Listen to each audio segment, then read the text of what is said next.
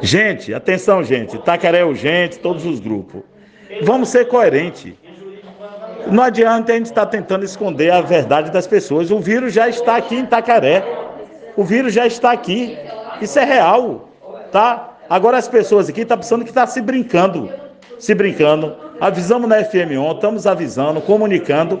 E a cidade continua aí. Ontem de noite, um baba na, em plena orla. Eu pedi ao capitão que fosse lá acabar com isso. Vamos hoje estar proibindo as praias, comércio vai fechar, vai travar mesmo. E isso que nós estamos fazendo ainda é pouco em vista da realidade que está acontecendo em outros países. E o país, os países que tomaram essa orientação de travar tudo é que estão se dando melhor. Então é verdade, ontem foi um e foi entubado no Costa do Cacau, entendeu? Foi para UTI, está fazendo avaliação, mas a gente sabe que o assunto é grave. Então vamos parar de tititi, de pipipi, de mimimi e vamos para a realidade. Todo mundo dentro de casa, todo mundo lavando as mãos, todo mundo com álcool gel. Desde ser besta, desculpa esse termo estar tá usando, que eu não uso esse termo, mas precisamos acordar.